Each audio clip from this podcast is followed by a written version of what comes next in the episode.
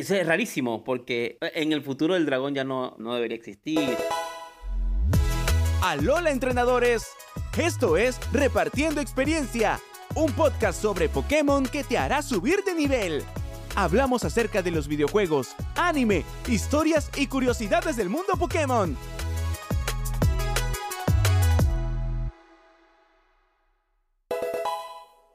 Buenos días, buenas tardes, buenas noches. Bienvenidos a otro episodio más de Repartiendo Experiencia, el podcast de Pokémon más escuchado en español. Yo soy Reaper y ¿cómo estás, Edu? ¿Qué tal? Yo soy Edu.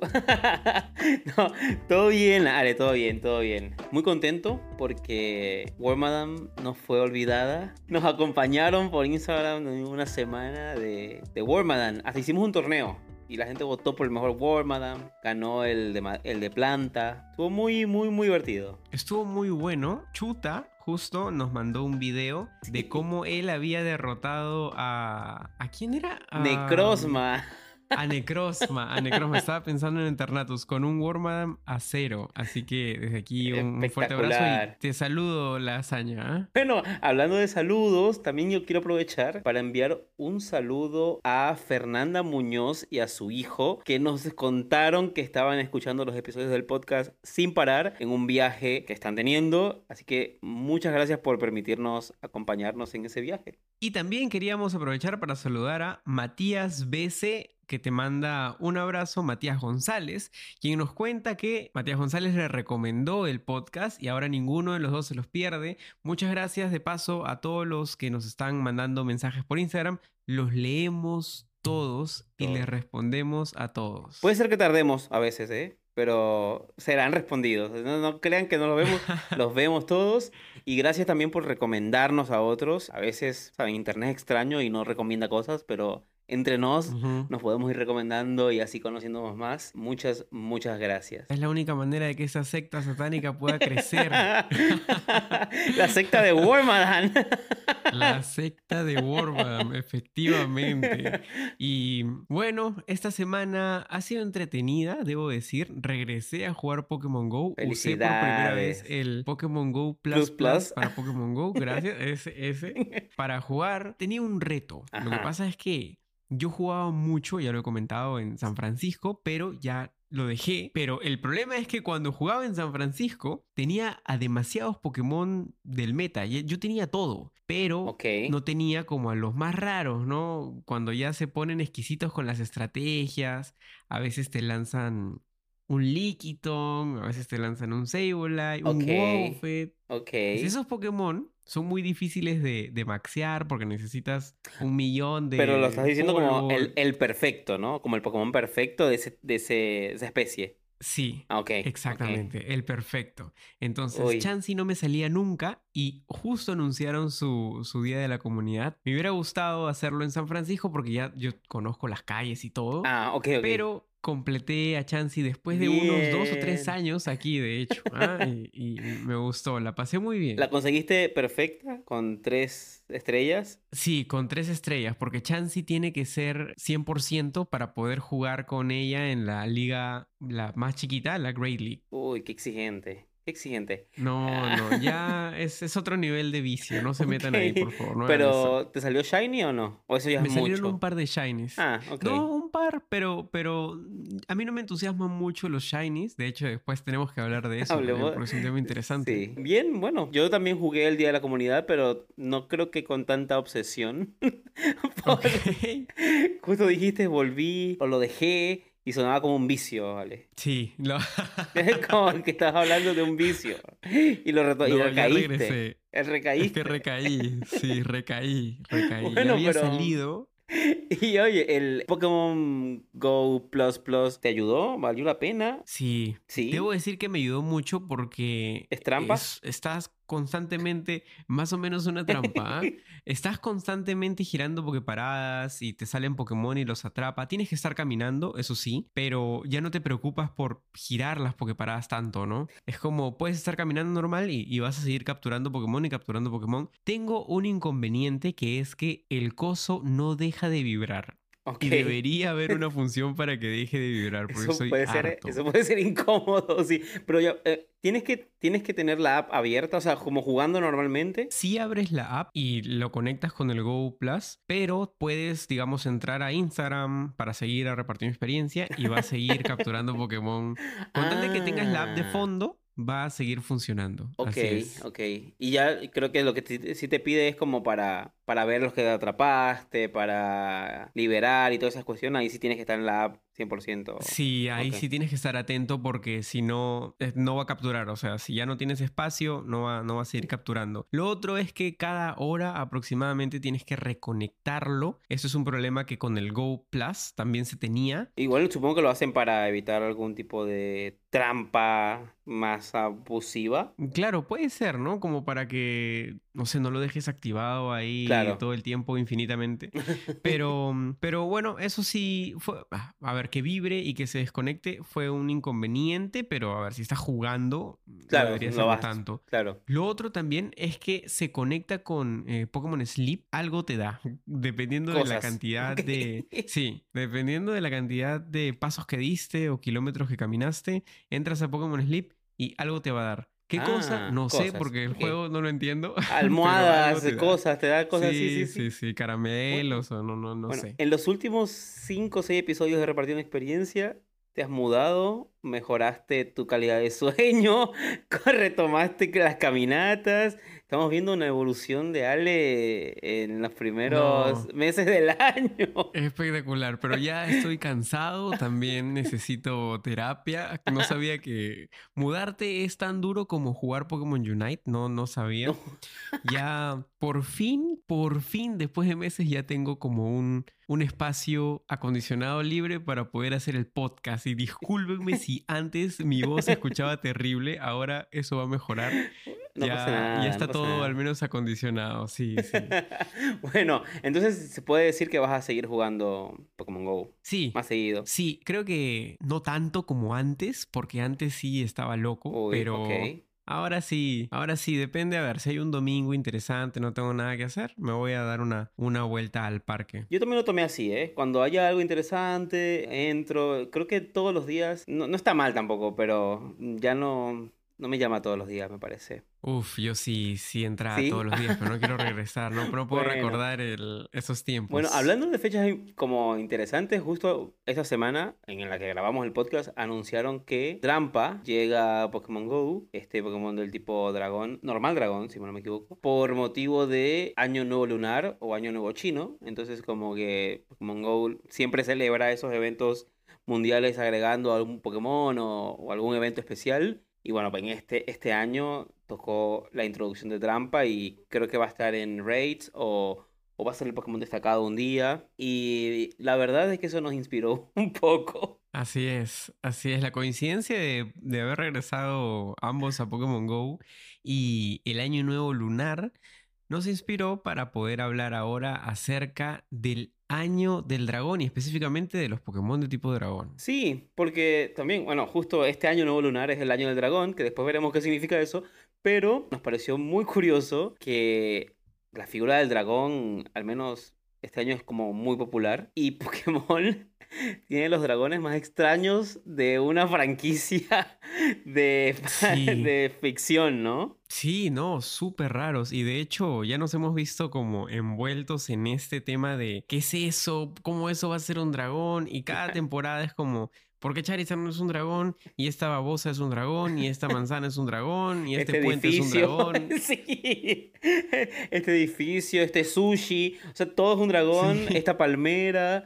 Y es como, al final, entre nos, nos preguntábamos por qué los dragones son tan particulares en Pokémon.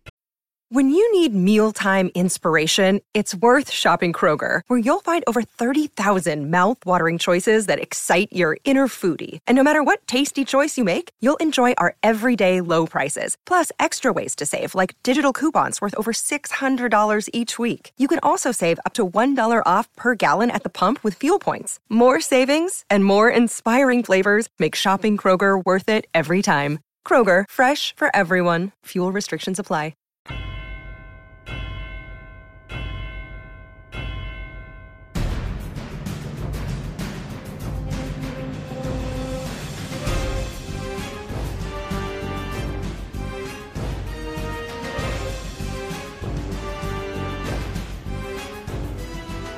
Lo que nos inspiró para este episodio fue, como comentábamos, la celebración del Año Nuevo Lunar o el Año Nuevo Chino, como también se conoce, que no es más que una celebración sobre todo en países asiáticos, donde se celebra un comienzo de año por los ciclos lunares. No mucho más que eso, o sea, para nosotros Occidente es como un año nuevo más.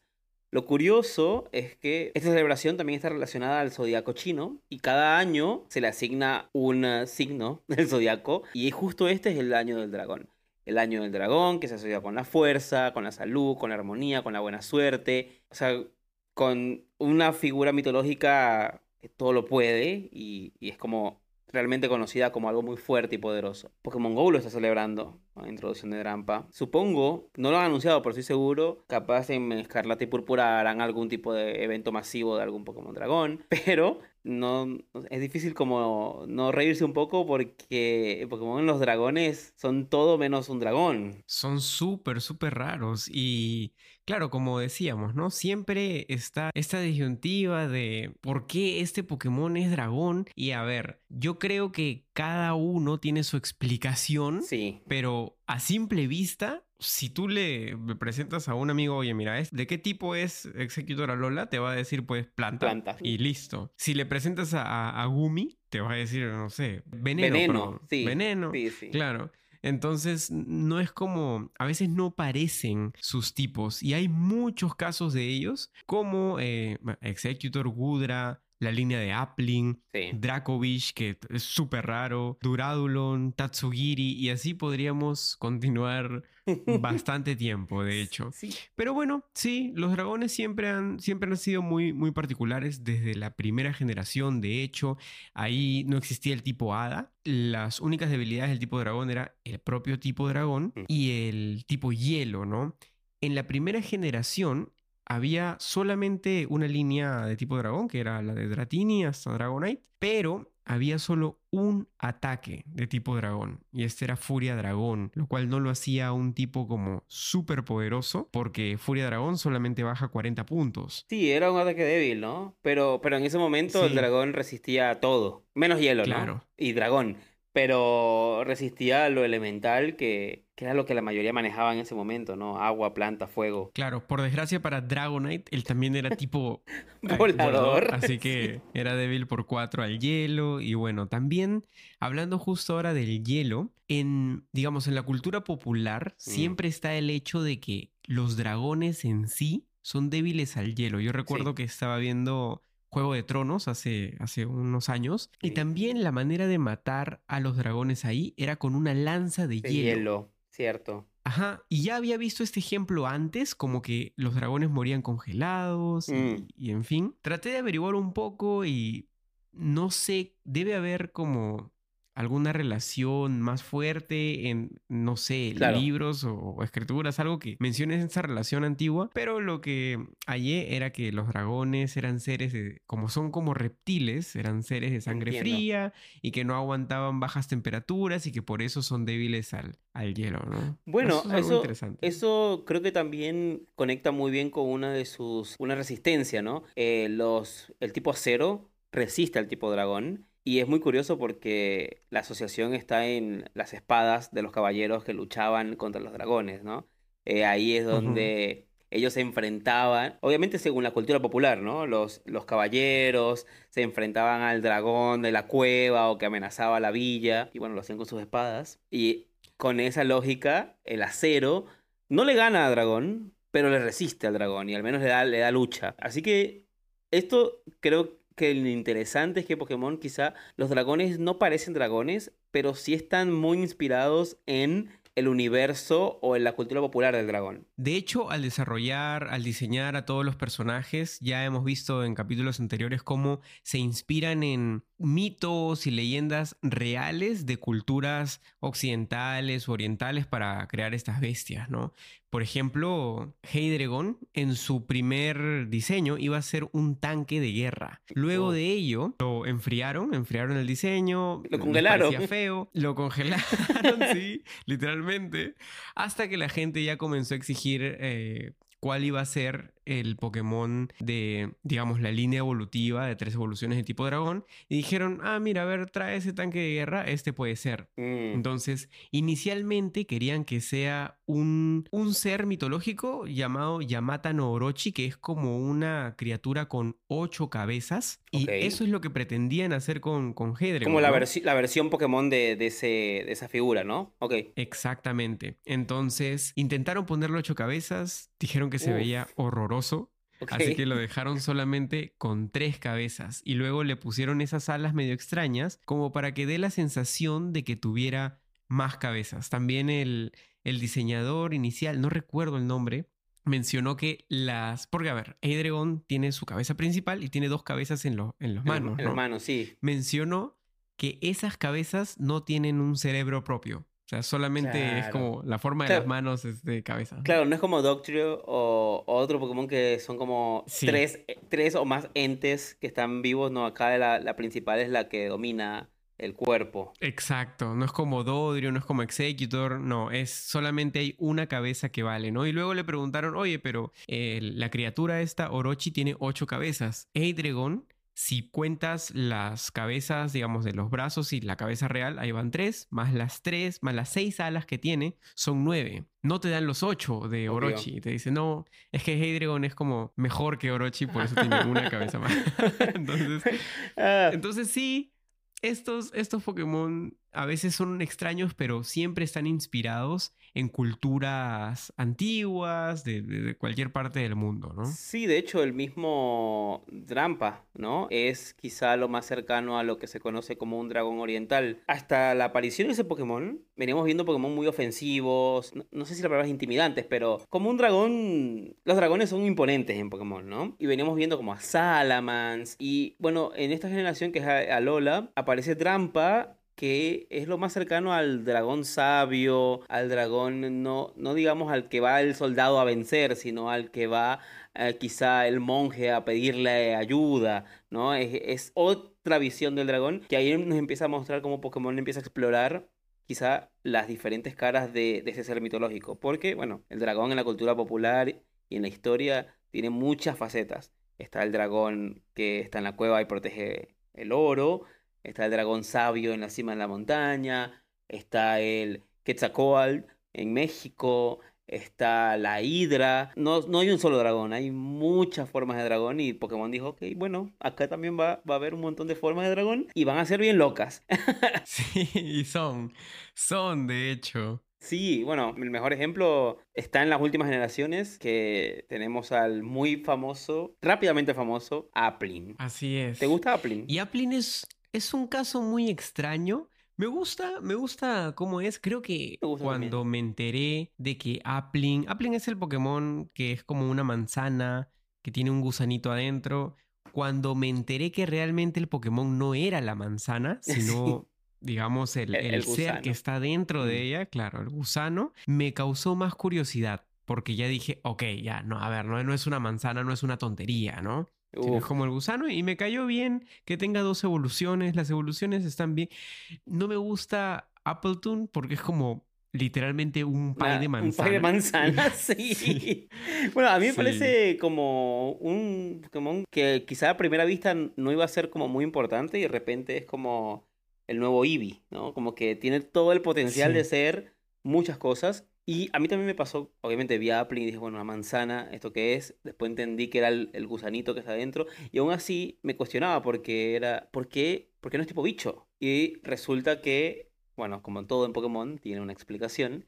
Y es que, aunque parece un gusanito, la razón de por qué Applin es un dragón porque está inspirado en un dragón que no tiene alas, ¿no? Es un tipo de dragón, así como veníamos diciendo, que hay diferentes tipos de dragón en la cultura popular. Hay uno específico que se llama el Wyrm, que en español se dice como el sierpe, casi muy cerca de serpiente, que eh, es un dragón europeo que no tiene alas. Entonces, como que también incluso la figura del dragón que conocemos puede variar. Hay dragones sin alas. Pokémon dijo que no voy a hacer un reptil sin alas, voy a hacer un gusanito que está en una manzana. Y lo curioso de este Pokémon que es que sus evoluciones también exploran otros tipos de dragones. Cuando evoluciona a Playpool, tiene alas y es como un dragón alado. Cuando evoluciona al, al pie de manzana, a Appletoon, es es, un pay de manzana, pero también es como una tortuga, ¿no? Es como otro tipo de, reptil. Y ni hablar de la última evolución que recibió en, la novena generación, que es Hydrapple,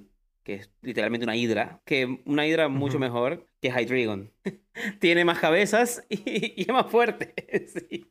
Exactamente, exactamente. Y así como, como estos casos donde encontramos explicación, creo que la mayoría de diseños de los Pokémon tienen bastantes explicaciones súper rebuscadas, como por ejemplo Dragapult está basado en un, era como un reptil marino del cual no teníamos muestra de la cola, o sea, hemos descubierto al fósil, pero nunca completo, no encontramos la cola.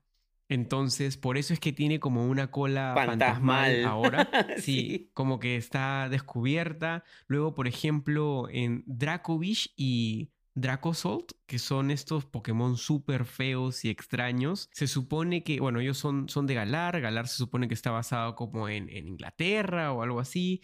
Se supone que allá, cuando descubrieron fósiles, los unieron mal. O sea, descubrieron varios fósiles diferentes y se equivocaron al momento de, unirlos. Por ejemplo, no sé, descubrieron una cola de tiburón antiguo y la unieron con una cabeza de, qué sé yo, de león. Entonces, eso se dio en la vida real y por eso Dracovish es tan feo, porque tiene como partes puestas mal, ¿no? Sí, a mí me encanta esa, esa, ese Pokémon porque es una absurdez total y, un gran guiño a la realidad. Cuando aparecieron, recuerdo, a mí me parecía horrible Después que entendí el concepto me gustó, pero todos los fans sabemos que eventualmente vamos a ver las formas reales de esos Pokémon. Sí, yo también espero que sí. De hecho, a mí me sorprendió mucho que Ash tenga un Dracovich, porque este Pokémon es súper. A ver, no es bonito, no es nada como marketeable. claro. Ash tenía un Lucario y Lucario se iba a vender un montón, pero de Dracovich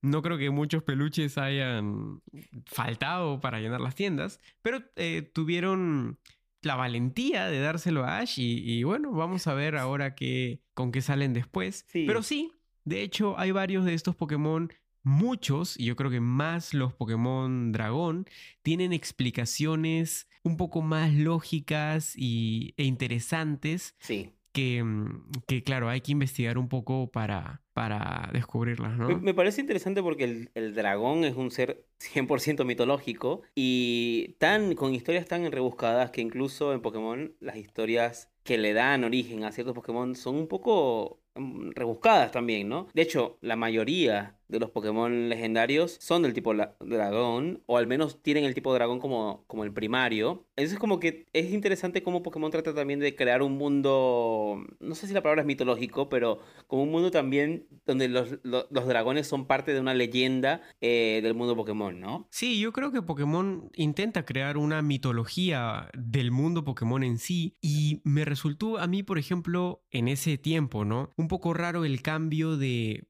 poder de los Pokémon. Antes, en primera generación y en segunda generación, sabíamos que el tipo psíquico era el, el, tipo por excelencia, el más fuerte, ¿no? Teníamos a Lugia, tipo psíquico, teníamos a Mew, a Mewtwo, tipo psíquico, los Pokémon psíquicos eran los más poderosos y yo creo que era por algo de darle, no sé, ¿no? Esta capacidad de, comunicarse, de, mm. hablar, pero luego eso cambió en tercera generación.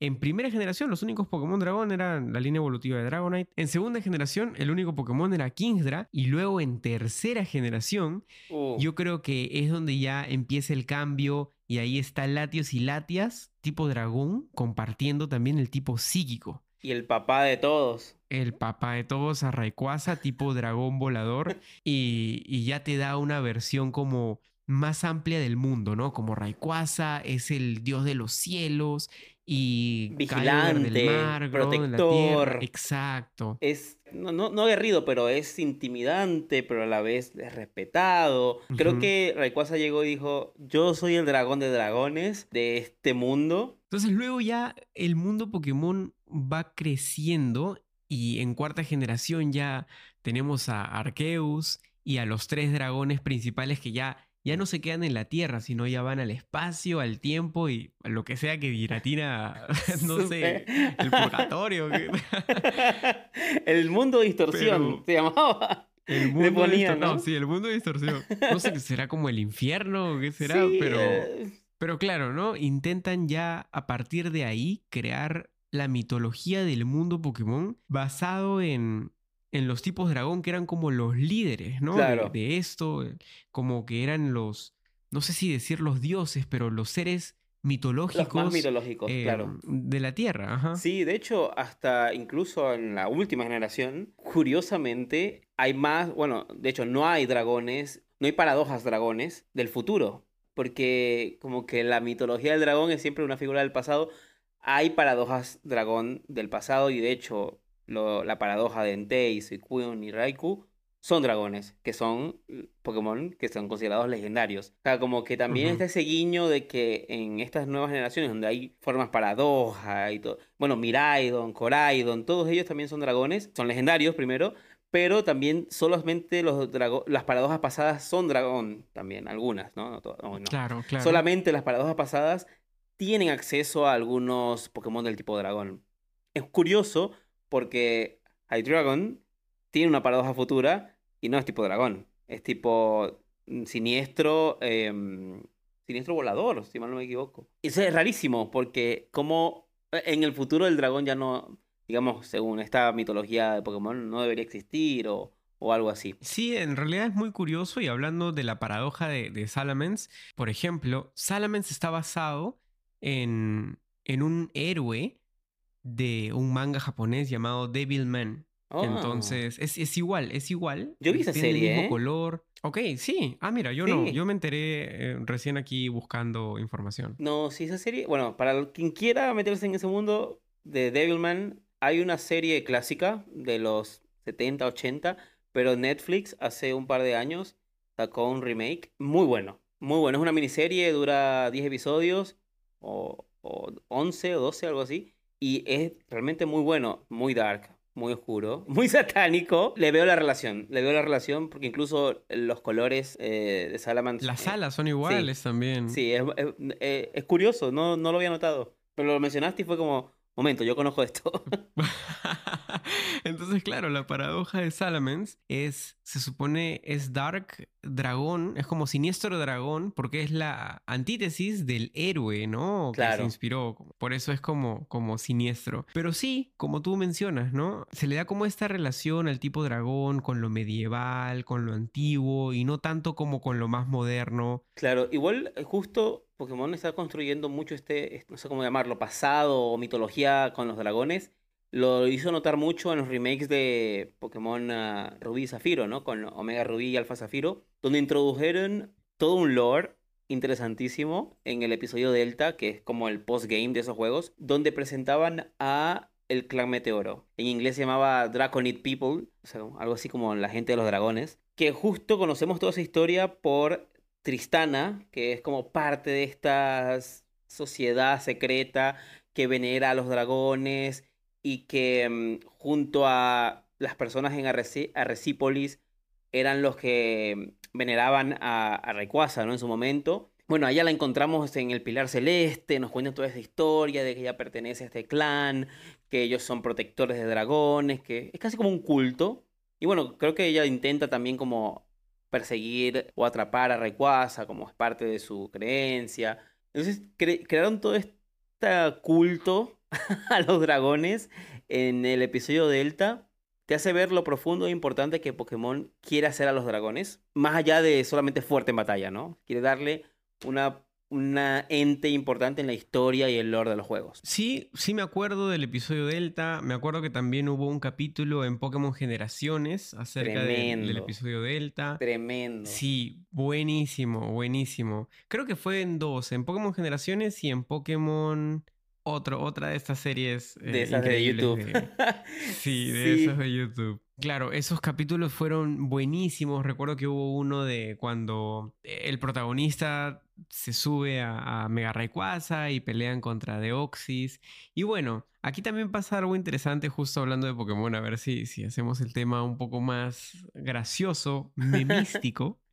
Y claro, siempre hablamos pues de que Charizard no es tipo dragón, no es tipo dragón, no es tipo dragón y hablamos así por seis generaciones hasta que le llegó el tipo dragón con la mega evolución. Por fin, bueno, creo que, no sé si recuerdas, Ale, que eso lo revelaron, o sea, la mega evolución tipo dragón de, de Charizard la revelaron en un episodio especial del anime. Claro, de Pokémon Orígenes. Ahí la revelaron. Esa serie Sí, sí, sí, es, sí, sí. es Fue espectacular. buenísima. Y eh, el episodio final de esa serie, él mega evoluciona a, a Charizard, en el Charizard del tipo dragón, frente a la batalla de Mewtwo. Claro, Y claro que fue sí. epiquísimo eso. O sea, eso ni siquiera lo habían anunciado en ningún tráiler ni nada. Eso fue un momento de gloria para los fans. Es como, ¿qué es esto? Un Charizard eh, un- Charizard negro, Negro, ¿no? con Sí. llamas azules. Es un dragón. O sea, era como, Fue por fin. buenísimo, Por buenísimo. fin.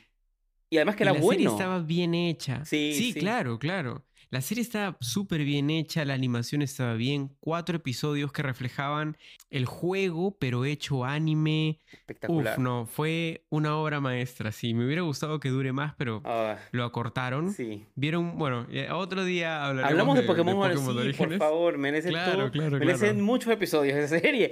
Pero sí, e- esa serie nos presentó a la por fin el tan esperado Charizard tipo dragón, que además apareció en los juegos de Pokémon XY y que era bueno. O sea, era un Pokémon, bueno, Charizard siempre ha sido un buen Pokémon en batalla, nos guste o no, pero sus megas eran tremendas, tremendas sus megas. Así que creo que salió ganando, por fin, Sí. por unos tres, no, más, tres, cinco años, Charizard no fue el meme para nadie. Porque él tenía su Así mega es. evolución. Lamentablemente le perdimos la mega evolución y Charizard perdió su tipo. Y volvió a ser el hazme reír El de los dragones. Sí. Pero bueno, igual lo tuvimos ahí por unos buenos tres años, me parece, a, a Mega Charizard X. Tal vez un poquito más. Y ahora, si lo quieres, no es lo mismo igual, pero lo puedes teracristalizar en tipo dragón. Cualquiera puede ser tipo dragón. Pero si quieres tener un Mega Charizard X, todavía en Pokémon Go puedes mega evolucionarlo. Ay, no, ya Me quiere, sí, quiere invitar ahí- a toda la gente a esa secta de Pokémon Go. Por favor, todos, todos. Edu, ¿te gustan los tipo dragón o no te gustan los tipo dragón? Me gustan los tipos de dragón, sí. No son mis favoritos. ¿Cuál es tu Pokémon tipo dragón favorito? Es raro porque es de los nuevos. Entonces como me siento un poco traidor. ok. Pero de verdad que Appling me parece muy buen Pokémon. Muy buen Pokémon como concepto, como diseño. Ahora que tiene muchas evoluciones. Quiero que le hagan más evoluciones. Para mí es tremendo tipo dragón que no parece tipo dragón. Su Shiny también es interesante porque es como el Appling Shiny es el verde. Una que es manzana, verde. Espectacular. No hay Súper fallo en ese ¿no? Pokémon. Sí, y vas a tener Appling para rato porque Uf. hasta que saquen a todos los dragones. Estoy seguro de que va a haber. ¿El tuyo? Bueno, mi Pokémon favorito es Garchomp, entonces Ah, ya claro. es tipo dragón. Y luego, el que compite con Garchomp por mi corazón es Trico, y también le sacaron una mega evolución tipo dragón, así que Trico, no va. Sceptile es tipo dragón, no. la mega, La, la, mega, mega. evolución. Ah, Claro. Obvio. Ajá, esa es la muy mega buena sí es mega. tipo dragón. Muy buena mega. Sí, sí, sí, sí, sí. Igual Sí, la- muy buena mega. Sí, igual los megas de, de los iniciales de la tercera generación, todos perfectos, ¿eh? No había fallas en esos megas. Swampert, Ni en los iniciales, ¿no? No, en sí, es como, o sea, es como esa es la línea más, más, no sé, equitativa, ¿no? es más igual. buenísima. No Es por nada. Sí, cualquier no, elección está bien. Sí, no por nada eh, Rayquaza está en esa generación, el rey de los dragones. Así que si naciste en el año 1976, 88, 2000 o 2012, este es tu año. Si naciste antes, no creo que No. estés escuchando este podcast, pero si naciste en los años que dije, este es tu año. Así que te deseo un muy feliz eh, año lunar. Desde aquí, desde tu podcast favorito, repartiendo experiencia. Feliz año de Rayquaza.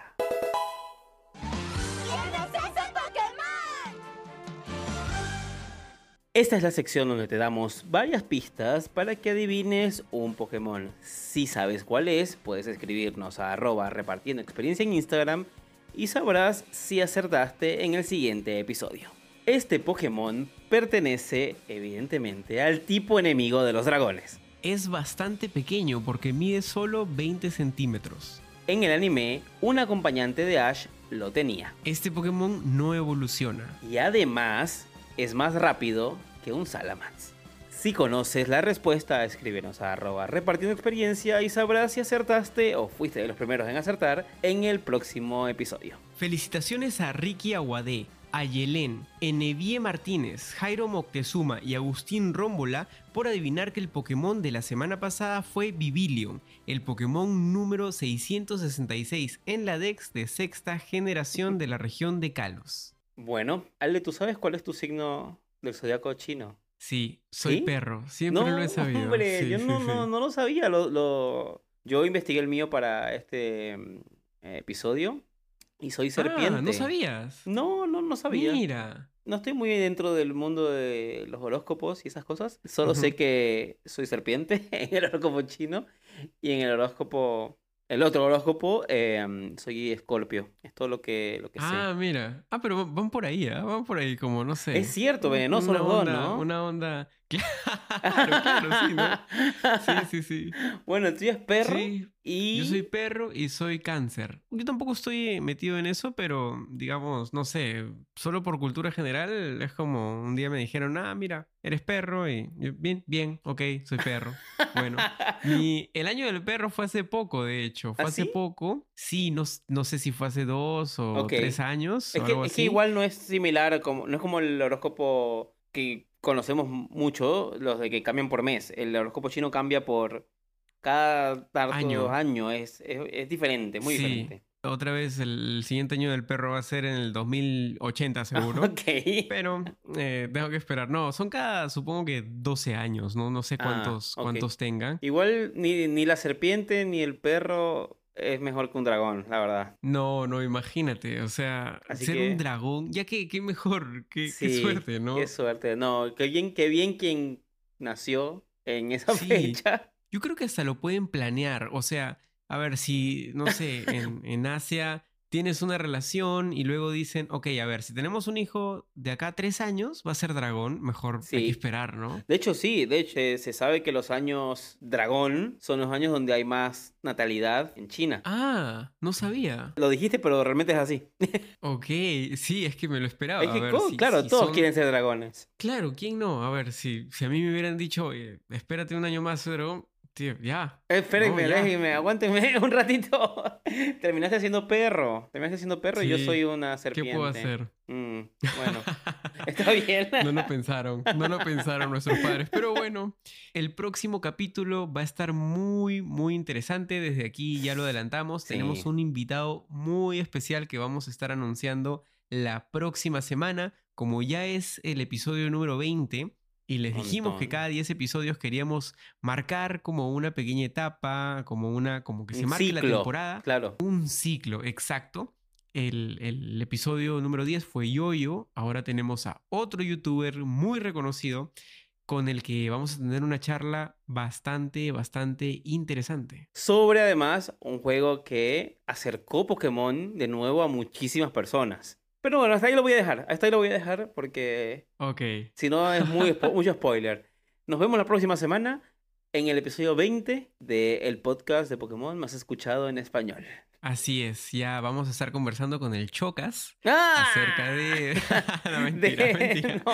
Pero Ah. dejen, si lo saben, si creen saber quién puede ser el youtuber, coméntenlo. Cuéntenos. Por Sí. interno, por interno o eh, denle, coméntenos ahí alguna publicación de Repartiendo Experiencia. Nos vemos la próxima semana con el episodio número 20. Cuídense mucho. Chao, chao. Chao.